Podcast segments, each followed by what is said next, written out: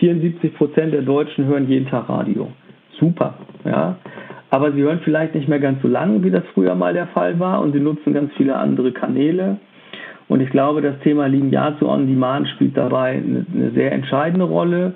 Und das Thema, ähm, sich nach Userbedürfnissen auch ähm, seine Vorlieben zusammenstricken und zusammenbauen zu können.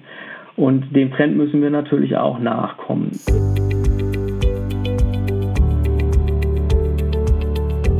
Der Spotcast. Radiowerbung, Mediaberatung, Audiomarketing. Perspektiven und Positionen zur Radiobranche aus dem Hause Broadcast Future.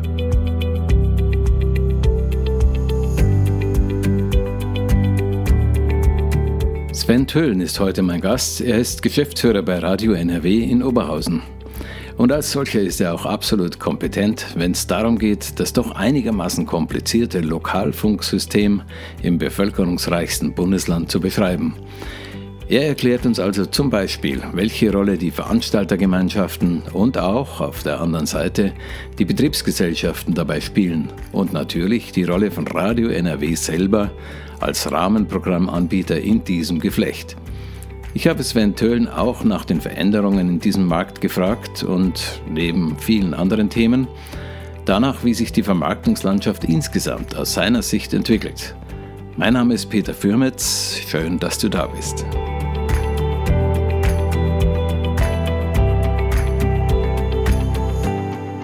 Sven Tölln ist bei mir Geschäftsführer von Radio NRW. Sven, schön, dass du da bist. Hi. Hi, ich freue mich. Genau, wir legen los. Am besten würde ich vorschlagen für alle, die dich nicht kennen, äh, kurz äh, Abriss. Wo kommst du her? Wie bist du das geworden, was du jetzt bist? Und was heißt es eigentlich? ja, das fragt man sich ja selber manchmal. Also äh, Sven Töhlen, Geschäftsführer bei Radio NRW, das jetzt seit 2015, also auch schon im achten Jahr fast. Äh, die Zeit vergeht dann schnell. Ähm, ich bin jetzt 51 Jahre alt, bin irgendwann mal aus Bremen äh, zum Studieren nach Nordrhein-Westfalen gekommen. Das habe ich in Bielefeld äh, gemacht, bin dort als, als Diplomkaufmann äh, durch ein klassisches BWL-Studium gelaufen, bin also kein Journalist oder Redakteur, sondern eher der Kaufmann und habe während der Zeit in Bielefeld irgendwann mal einen Studentenjob in der Marketingabteilung der AMS in Bielefeld begonnen. Das ist der, die Servicegesellschaft der sieben Lokalradios in Ostwestfalen, Radio Bielefeld, Gütersloh und so weiter. Ja, und da bin ich irgendwie, wie so viele im Radiobereich, dann äh, hängen geblieben. Als mein Studium durch war, ähm, hat mir damals ähm, Herr Wolgram ein, ein Angebot gemacht und ich habe dann dort angefangen und war eigentlich immer so auf der Schnittstelle zwischen Marketing und Verkauf unterwegs. Mhm. Also ich habe den Schwerpunkt Marketing im Studium gehabt, bin dort so reingerutscht und habe dann ähm, in Ostwestfalen äh, mich um die Themen Verzahnung von Marketing und Verkaufsaktivitäten am Anfang gekümmert. Und das ging in der Zeit, das war 98, 2001 ungefähr, ähm, ging es dann auch gerade los, dass die ganzen digitalen Aktivitäten starteten, Internetseiten, die aufgebaut mhm. worden sind und so weiter. Und so bin ich eigentlich in den Unternehmensentwicklungsbereich dort reingekommen mhm. und bin dann mhm aus dem, aus dem Job heraus irgendwann mal äh, in, in Essen bei der Westfunk gelandet, ähm, habe dort dann die Verkaufs- und Marketingleitung äh, gemacht, bin dann irgendwann im Laufe der Zeit dort Geschäftsführer der Westfunk geworden und ähm, die Funke-Gruppe als Hauptgesellschafterin der Westfunk ist ja auch Gesellschafterin der Pressefunk, also bei Radio NRW und so fügten sich irgendwann die Dinge, ähm, dass bei Radio NRW äh, sich überlegt wurde, wen können wir dort einsetzen. Und dann äh, bin ich seinerzeit gefragt worden, ob ich das für eine Zeit erstmal gemeinsam mit einem Kollegen in einer Doppelfunktion machen wollen würde. Und das habe ich dann gemacht. Und irgendwann war aber klar, zwei Dinge gleichzeitig ist ein bisschen schwierig. Und ähm, ich hatte das Glück, mich dann auch ein bisschen selber mitentscheiden zu können, aber natürlich hat die andere Seite auch mitentschieden. Und ähm, deswegen bin ich jetzt dann alleiniger, hundertprozentiger Geschäftsführer angestellt bei Radio NRW seit 2019. Genau. Jetzt kennen wir uns ja schon eine ganze Zeit lang. Ich kenne die Situation in NRW auch so einigermaßen. Es gibt aber doch einige in Radio Deutschland, in Restradio Deutschland, für die ist es immer wieder etwas verwirrend Begriffe wie Zwei-Säulen-Modell und ähnliches. Vielleicht magst du uns allen einen kurzen Überblick geben. Wie sieht denn die Situation bei euch im Bundesland eigentlich aus, die Radiolandschaft? Und ähm, welche Rolle spielt Radio NRW natürlich dabei? Ja, die Herausforderung ist immer das kurz darzustellen. Ich probiere das mal. Ähm, ich fange an mit der Situation bis vor einem Jahr. Und äh, vor einem Jahr, bis vor einem Jahr war mhm. die äh, Radiolandschaft in Nordrhein-Westfalen ziemlich klar geregelt. Ähm, es gab hier, äh, anders als in vielen anderen Bundesländern, äh, kein landesweites privates Radio, gibt es in der Form so auf UKW auch noch nicht, aber da komme ich gleich nochmal zu. Ähm, es gibt also die öffentlich-rechtlichen Wellen und es gibt das sogenannte Lokalfunksystem. Also es gibt hier äh, aktuell 44 mhm. Lokalsender über das ganze Land, in kreisfreien Städten und in Landkreisen. Das ist mehr oder weniger flächendeckend. Also Radio Essen, Radio Köln, Antenne Düsseldorf, Antenne Münster und so weiter. Und diese 44 Lokalsender mhm. haben alle eine eigenständige Lizenz für ihr jeweiliges Verbreitungsgebiet als Radiosender. Und das Zwei-Säulen-Modell bedeutet, dass diese ähm, Sender jeweils in der Verantwortung ähm, auch strukturell und organisatorisch aufgeteilt sind in einen journalistischen, redaktionellen Part, den äh, betreut und verantwortet die Veranstaltergemeinschaft eines jeden Senders.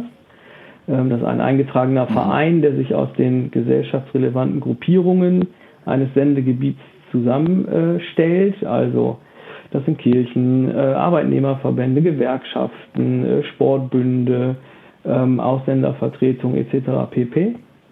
Und ähm, dieser eingetragene Verein hat die Sendelizenz im Sendegebiet, ähm, ist als eingetragener mhm. Verein aber im Grunde genommen nicht wirtschaftlich tätig. Deswegen gibt es in jedem Sendegebiet noch eine mhm. Betriebsgesellschaft. Das ist die wirtschaftliche Einheit. Ähm, äh, in der Regel eine Kapitalgesellschaft, die äh, von den jeweiligen Zeitungsverlagen und den Kommunen im Sendegebiet gehalten ist. Und diese Betriebsgesellschaft und die Veranstaltergemeinschaft mhm. mhm. in jedem der 44 Sender haben eine Vereinbarung, die besagt, dass äh, die Betriebsgesellschaft dieser Veranstaltergemeinschaft die Finanzierung sichert, was Personal und Technik angeht. Und im Gegenzug darf sie Werbezeiten verkaufen und sich daraus dann wirtschaftlich entsprechend entwickeln. Das gibt es 44 Mal und ähm, natürlich ist es nicht wirtschaftlich sinnvoll, war es von Anfang an nicht, dass jeder dieser Sender komplett 24 Stunden Programm macht und jede Funktion auch macht. Ja, genau. genau und auch jede Funktion dann mhm. vorhält. Also man braucht keine Musikredaktion 45 mhm. oder 44 Mal, kein Comedy ähm, und so weiter und so weiter. Und deswegen gibt es einen Rahmenprogrammanbieter, das ist Radio NRW. Ähm, und wir mhm. machen im Grunde genommen ein 24-Stunden-Rahmenprogramm, ähm, auf das sich die Lokalsender sozusagen aufschalten. Jetzt ist das Ganze also auf der Ebene der Programmmacher und der Hörer relativ ausgefuchst und geschickt organisiert. Ich kann mir vorstellen, dass das auch nicht gleich von Anfang an perfekt funktioniert hat. Aber mich würde auch interessieren, wie das auf der anderen Seite funktioniert. Auf der Seite, wo das Geld für alle herkommt. Wie ist also die ganze Konstruktion auf der Seite der Werbekunden, des Verkaufs, des Werbemarkts aufgebaut? Das ist auf dem Werbemarkt ganz anders. Ähm, denn auch wir finanzieren uns dann für diese Dienstleistung der Rahmenprogrammproduktion daraus, dass wir im Gegensatz zur Betriebsgesellschaft, die Lokalwerbung verkauft, wir das auf Landes- und auf nationaler Ebene tun. Und äh, insofern sind wir also auf der einen Seite Rahmenprogrammanbieter, mhm. auf der anderen Seite Vermarkter. Da kommen wir gleich vielleicht noch ein bisschen ausführlicher dazu. Du hast gesagt, bis vor einem Jahr war das, was du gerade äh, berichtet hast. Wie, was hat sich da jetzt geändert? Das klang so, als ob es doch einschneidend wäre. Ja, das ist es. Für, für den Lokalfunk ist äh, das seit einem Jahr äh, schon einschneidend anders in Nordrhein-Westfalen. Nicht was uns selbst angeht, also unsere Konstruktion dieses Zwei-Säulen-Modells und des Lokalfunksystems, die ist noch genauso wie sie vorher war, aber es gibt jetzt das erste Mal äh, auf privater Ebene auch ähm, Konkurrenzsender, die uns hier im Markt in Nordrhein-Westfalen begleiten. Es ist dann im letzten Jahr eine landesweite DAB-Ausschreibung abgeschlossen worden, sodass wir seit Ende letzten Jahres äh, 16 DAB-Programme in Nordrhein-Westfalen mit dem Fokus Nordrhein-Westfalen auch auf der Antenne haben. Und ganz neu in diesem Jahr wird dazu kommen noch eine landesweite UKW-Kette, die noch nicht ganz Nordrhein-Westfalen bestrahlt, aber ein Drittel ungefähr des Bundeslandes, ähm, sodass im August diesen Jahres auch noch auf der UKW-Antenne ähm, mhm. ein landesweiter privater Sender dazukommen wird. Und das verändert natürlich die Wettbewerbssituation für den Lokalfunk natürlich schon mhm. äh, erheblich. Jetzt hast du gerade schon ein bisschen angefangen, die Vermarktungssituation, auch eure Rolle. Wie ist denn, ihr habt einen eigenen Verkauf, ihr habt äh, auch Sendezeiten, die ihr vermarkten könnt. Wie ist denn das genau organisiert? Also grundsätzlich in der Tat ist die Vereinbarung, die wir da mit den lokalen Sendern haben, dass wir die landesweite und nationale Vermarktung des NRW-Lokalfunks ähm, äh, vornehmen und das bedeutet, dass wir ein Kombinationsprodukt, die Radio NRW Kombi, vermarkten. Ähm, das bedeutet, Werbung, die bei uns eingekauft und eingebucht wird, wird immer in ganz Nordrhein-Westfalen zur Ausstrahlung gebracht. Alles, was darunter liegt, wenn also ein Werbekunde sagt, ich möchte ein, zwei, zehn oder zwanzig Sender äh, belegen in bestimmten Regionen, dann macht er das bei den Lokalsendern.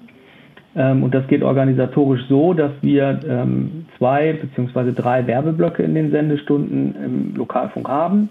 Um 23 zur jeden Stunde gibt es einen lokalen Werbeblock, der ist also von Sender zu Sender unterschiedlich, wird auch vor Ort in den jeweiligen Betriebsgesellschaften disponiert und äh, ausgestrahlt. Und zur vollen Stunde, kurz vor der vollen Stunde, gibt es einen sogenannten landesweiten Werbeblock.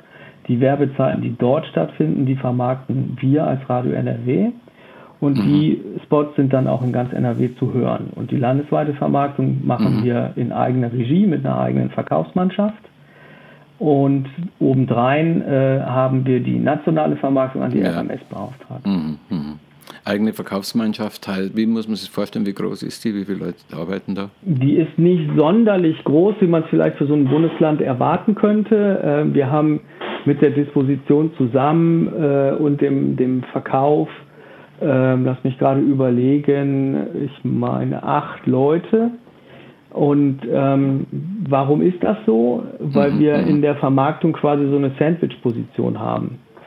Wer sich in den RMS-Vermarktungsregularien auskennt, weiß, dass in der mhm. Definition jeder Kunde, jede Kampagne, die mehr als drei Leasinggebiete äh, abdeckt, eine sogenannte nationale Kampagne ist. Die wird bei uns eben über die RMS vermarktet. Und was ich eben schon sagte, alles, was mhm. unterhalb von 45 Sendern oder 44 mhm. Sendern vermarktet wird, liegt in der Vermarktungshoheit der lokalen Betriebsgesellschaften.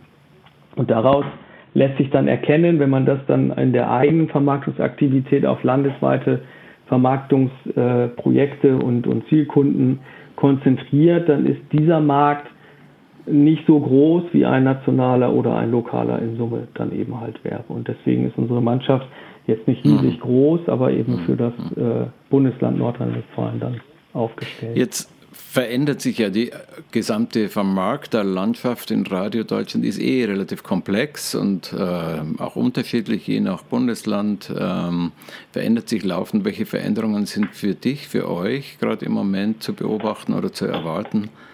Ja, das liegt natürlich an zwei Themen. Also auf der einen Seite haben wir in den letzten Jahren ja schon erlebt, dass sich nationale Radiosender etabliert haben über die nationale DAB-Verbreitung.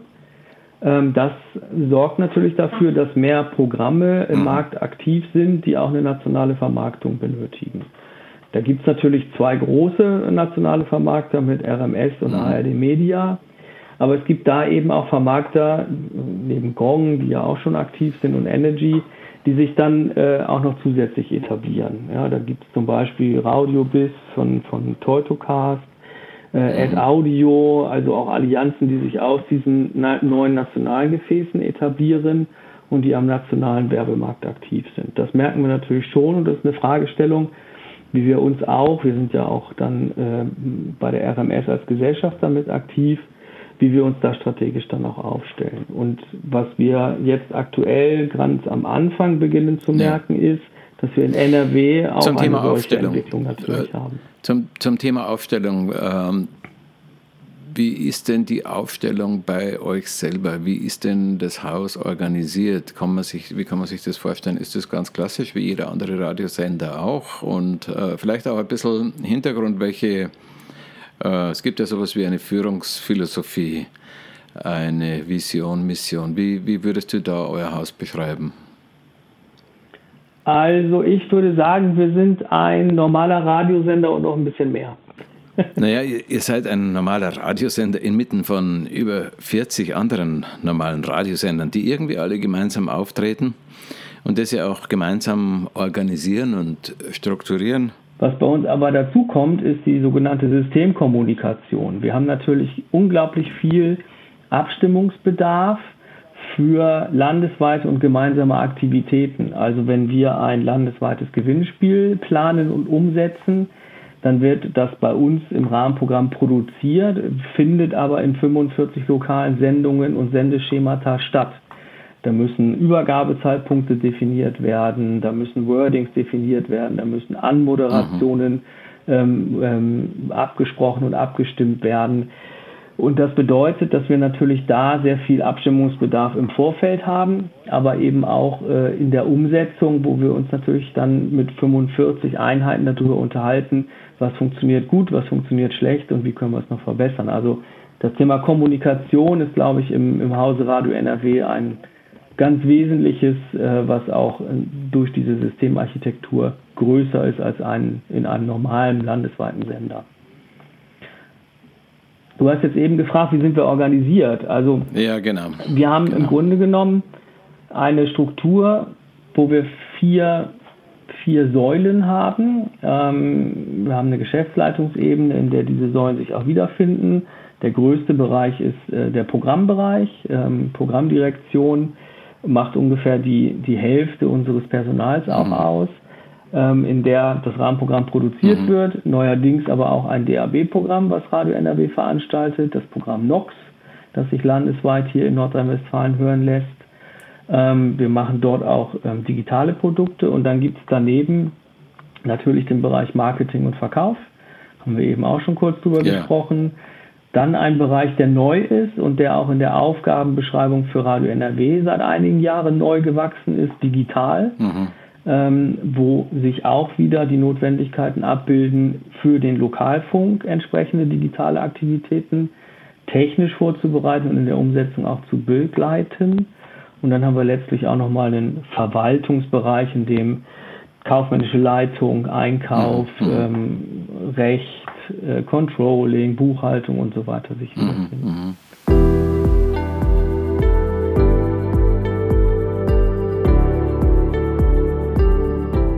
Ich spreche mit Sven Töhlen, dem Geschäftsführer von Radio NRW. Wir haben aus gegebenem Anlass auch über den Umgang mit diversen Krisen diskutiert, sowohl auf der Hörerseite als auch auf der Seite der Werbekunden. Und dürfen oder müssen sogar Radiosender auch gerade in schwierigen Zeiten durchaus für gute Laune sorgen und entsprechende Angebote machen. Auch die Rolle der Verlagshäuser, die ja in NRW eine besondere Stellung in der Medienlandschaft haben, ist eines unserer Themen. Und natürlich habe ich Sven gebeten, einen kleinen Ausblick zu wagen. Wo geht's hin mit der Gattung Radio insgesamt? Welche gemeinsamen Angebote und Aktivitäten sind notwendig und zum Teil ja auch schon da? Und wie wird sich der Job des Mediaberaters, der Mediaberaterin in Zukunft darstellen?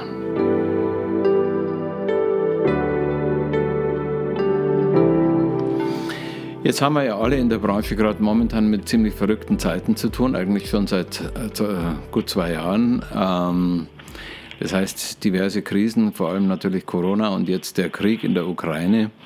Wie, wie stellt sich das bei euch im Haus dar? Wie geht man am besten um mit Hörern zum einen, mit Kunden zum anderen? Ich meine, das betrifft ja alle gerade jetzt im Moment und es ist ja auch noch nicht abzusehen, ob Corona wirklich jetzt schon vorbei ist und mit dem Krieg weiß man erst recht noch nicht, wie lange der noch dauert und Lieferketten und Inflation und Energiepreise, alles Mögliche ist unterwegs.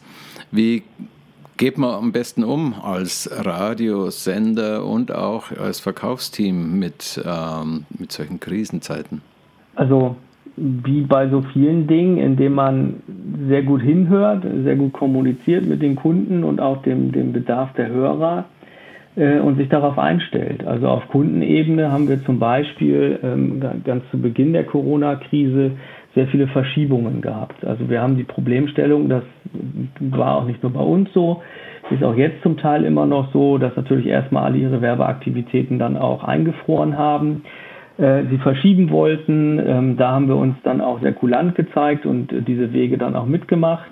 Ähm, das ermöglicht, was eigentlich notwendig ist und äh, eine mhm. Partnerschaft gelebt. Und eine mhm. Partnerschaft muss man dann auch etwas ähm, ja, zeitlich weitgehender betrachten als in der Momentaufnahme. Da geht es dann gar nicht so sehr um den 1 Euro Rabatt, der vielleicht dann äh, äh, ungerechtfertigterweise aufgrund von Mengen oder ähnlichen Dingen in dem Zeitpunkt hätte eigentlich ähm, noch ähm, nachbelastet werden müssen, sondern wir haben es als langfristige gemeinsame Beziehung gesehen, wo wir uns gegenseitig helfen, um dann auch gemeinsam gestärkt vielleicht aus solchen Situationen rauszukommen.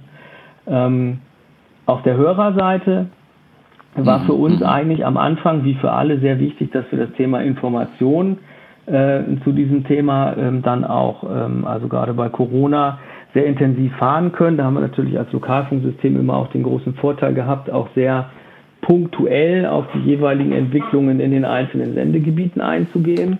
Wir haben aber seinerzeit auch sehr schnell festgestellt, und das stellen wir auch ganz aktuell wieder fest, dass das Thema, dass ein Radiosender ein Tagesbegleiter ist, der auch unterhalten darf in einer solchen Phase, wichtig für die Menschen ist.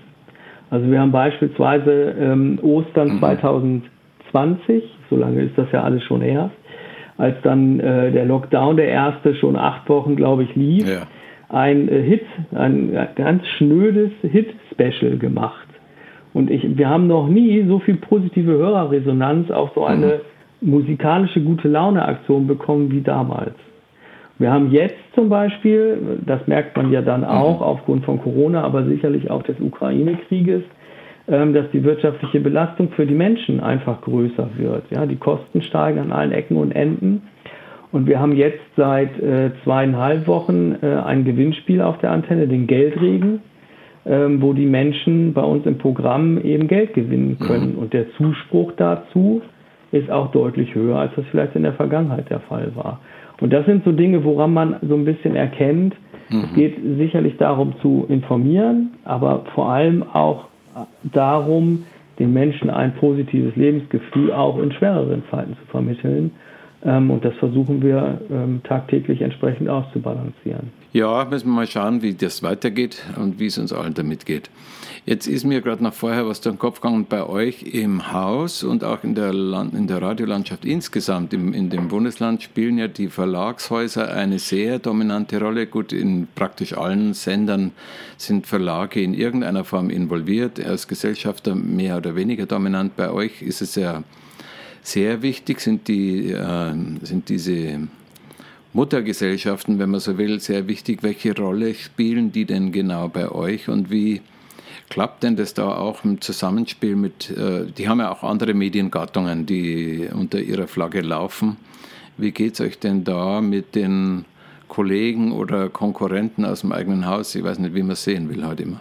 Ja, also formal sind die Zeitungsverlage in Nordrhein-Westfalen sowohl Gesellschafter bei Radio NRW als auch in, der, in den Betriebsgesellschaften, also in der wirtschaftlichen Säule der Lokalsender. Nicht aber bei den Veranstaltergemeinschaften, mhm. weil die Veranstaltergemeinschaften, also die redaktionellen Einheiten der Lokalsender, sind ja eingetragene Vereine. Und ähm, Insofern gibt es da äh, mhm. nicht so eine äh, harte Beteiligung, wie das bei den Betriebsgesellschaften und Radio NRW der Fall ist.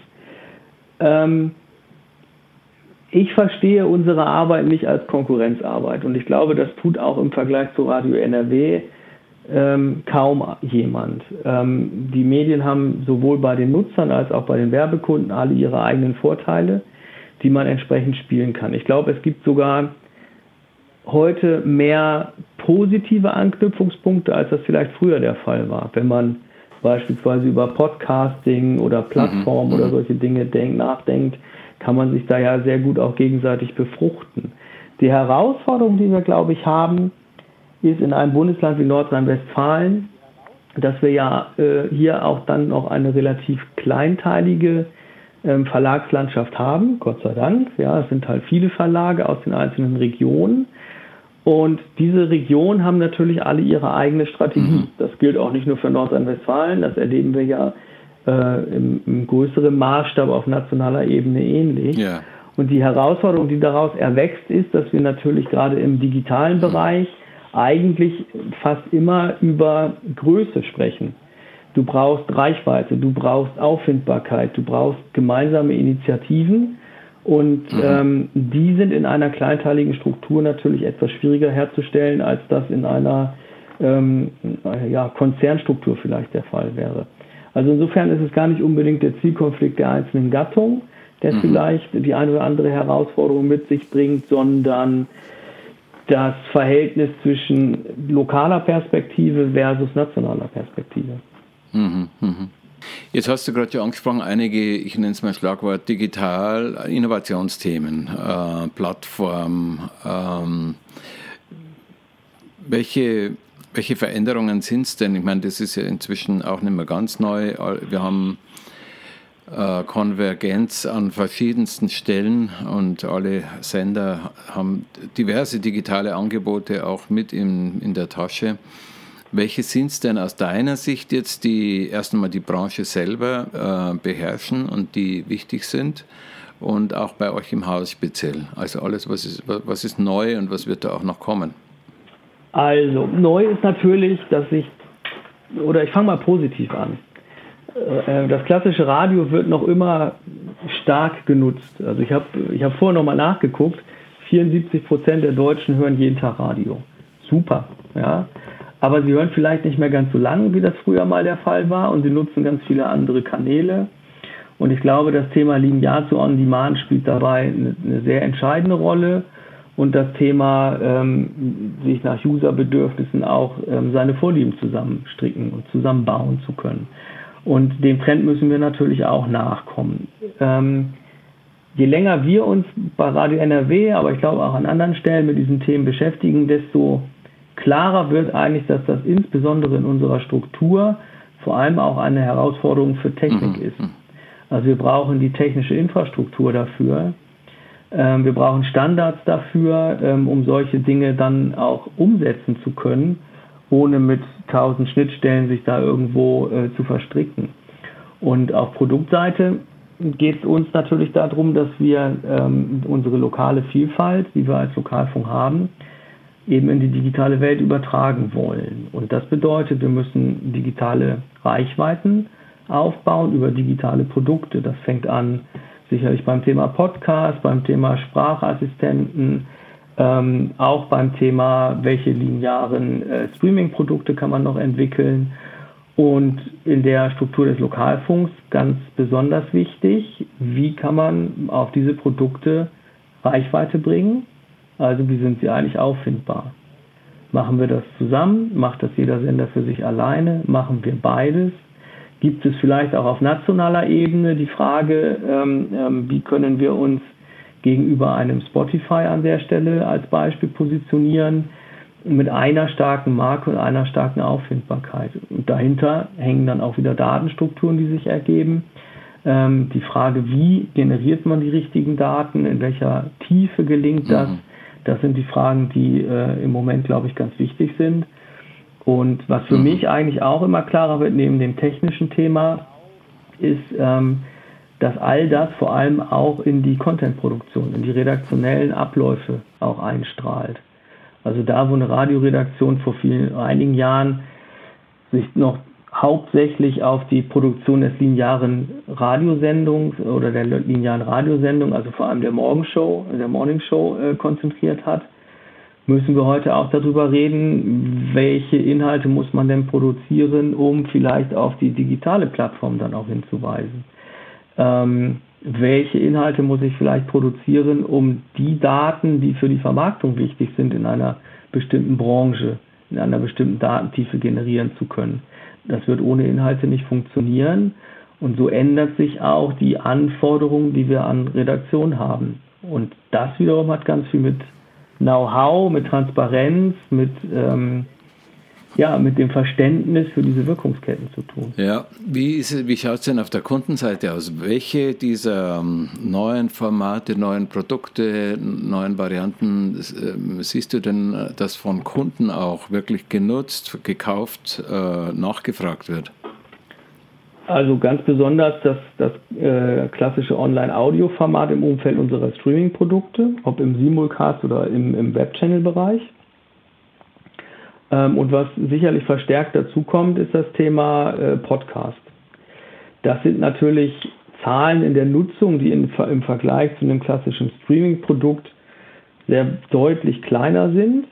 Auf der anderen Seite wissen wir, ähm, dass dort insbesondere über thematische Eingrenzungen, über Datentiefe, ähm, über eine gute redaktionelle Einbindung über den Host äh, natürlich ganz andere TKPs möglich sind. Also insofern ähm, gewinnt auch dieses Feld sicherlich an Bedeutung. Aber was für mich auch eine Lehre ist, ist, mhm.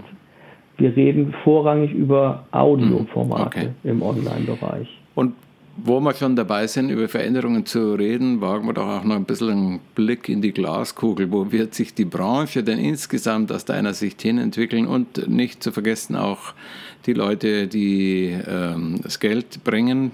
Du weißt, wir sind vor allem verankert in der in der Familie der Mediaberatung, Mediaberaterinnen und Berater. Wo, wie wird sich deren Job entwickeln aus deiner Sicht? Die Branche ist insgesamt und wie gesagt auch der Verkauf. Was kommt da auf uns zu, soweit du das jetzt sagen kannst? Mm, ich fange mal mit der Branche an. Also ein bisschen habe ich es eben schon mal angerissen. Ich glaube, das Thema Technik und Standards und gemeinsame Aktivitäten wird noch weiter an Bedeutung gewinnen. Mhm. Also man muss sich ja nur anschauen, gegen wen wir spielen. Wir spielen gegen Spotify, Amazon und wen auch immer. Ähm, und in der Welt geht es nur über für den Kunden und für den Nutzer einfache Produkte. Und die können wir nur generieren, wenn wir für Kunden auch ähm, gemeinsam ansprechbar sind, also buchbar werden und wenn wir dann auch die Produkte einheitlich anbieten können sei es über Datentiefe, sei es über das Produkt selber, über die Werbeform.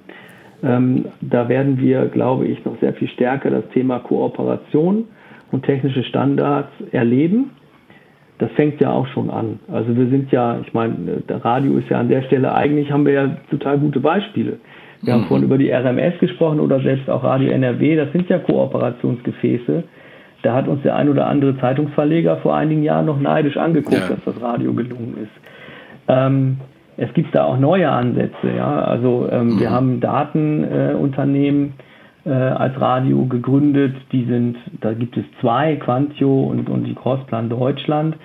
Ähm, das ist gut, weil so ging es los, aber das sind eben halt zwei und nicht 20 oder 30. Also wir haben da schon eine Entwicklung, dass wir feststellen, wir müssen die Kräfte da bündeln, ja. weil das sonst viel zu viel Energie mit sich bringt ähm, und wir das so schnell gar nicht umgesetzt bekommen. Mit Blick auf die Vermarktung ähm, wird es auch hier in Richtung Mediaagenturen ganz sicherlich auch das Thema Automatisierung geben in den nächsten äh, Jahren. Äh, die Audio Exchange ist ja ein Projekt, was dort auch in der Entstehung ist, mhm. wo es darum geht, dann eben auch die Abwicklung sehr viel mhm. einfacher mhm. und schneller für Kunden und Mediaagenturen zu gestalten. Und da kann ja jetzt mit, der, mit Blick auf deine Frage zu der Entwicklung der Mediaberater, da kann ja auch eine Sorge daraus entstehen, dass man vielleicht keine Menschen mehr bräuchte für die Vermarktung. Das glaube ich nicht. Ja, also ich genau. glaube und gehe nach wie genau. vor sehr stark davon aus, mhm. vielleicht braucht es den Mediaberater nicht mehr dafür, jede einzelne Kampagne wirklich mit Schaltplänen zu gestalten und umzusetzen über die Dispo.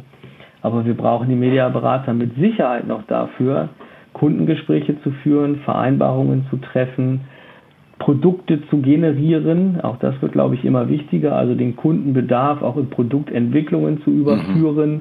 Also gemeinsam mit den Kunden ähm, das Thema Werbung im Radio auch weiterzuentwickeln.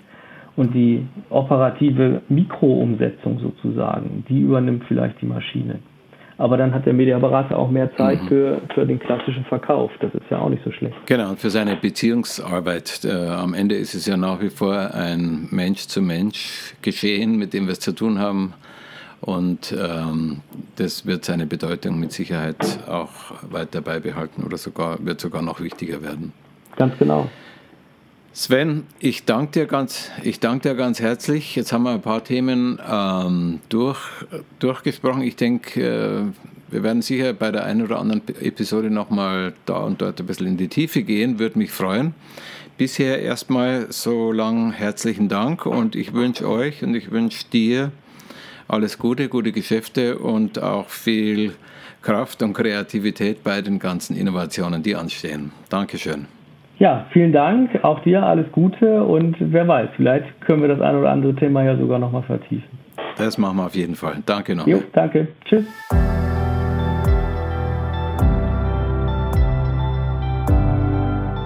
Das war ein Gespräch mit Sven Töhlen, dem Geschäftsführer von Radio NRW in Oberhausen. Wenn du diese Ausgabe interessant fandest, dann hör doch auch in die anderen Episoden unseres Podcasts mal rein. Am besten abonnierst du jetzt gleich unseren Kanal. Und natürlich freuen wir uns, wenn du den Link an einige Kolleginnen oder Kollegen weiterschickst. Wenn du Sven Töhlen kontaktieren willst, findest du in den Show Notes ebenfalls einen entsprechenden Link. Danke jedenfalls fürs Zuhören und Schön, dass du dabei warst.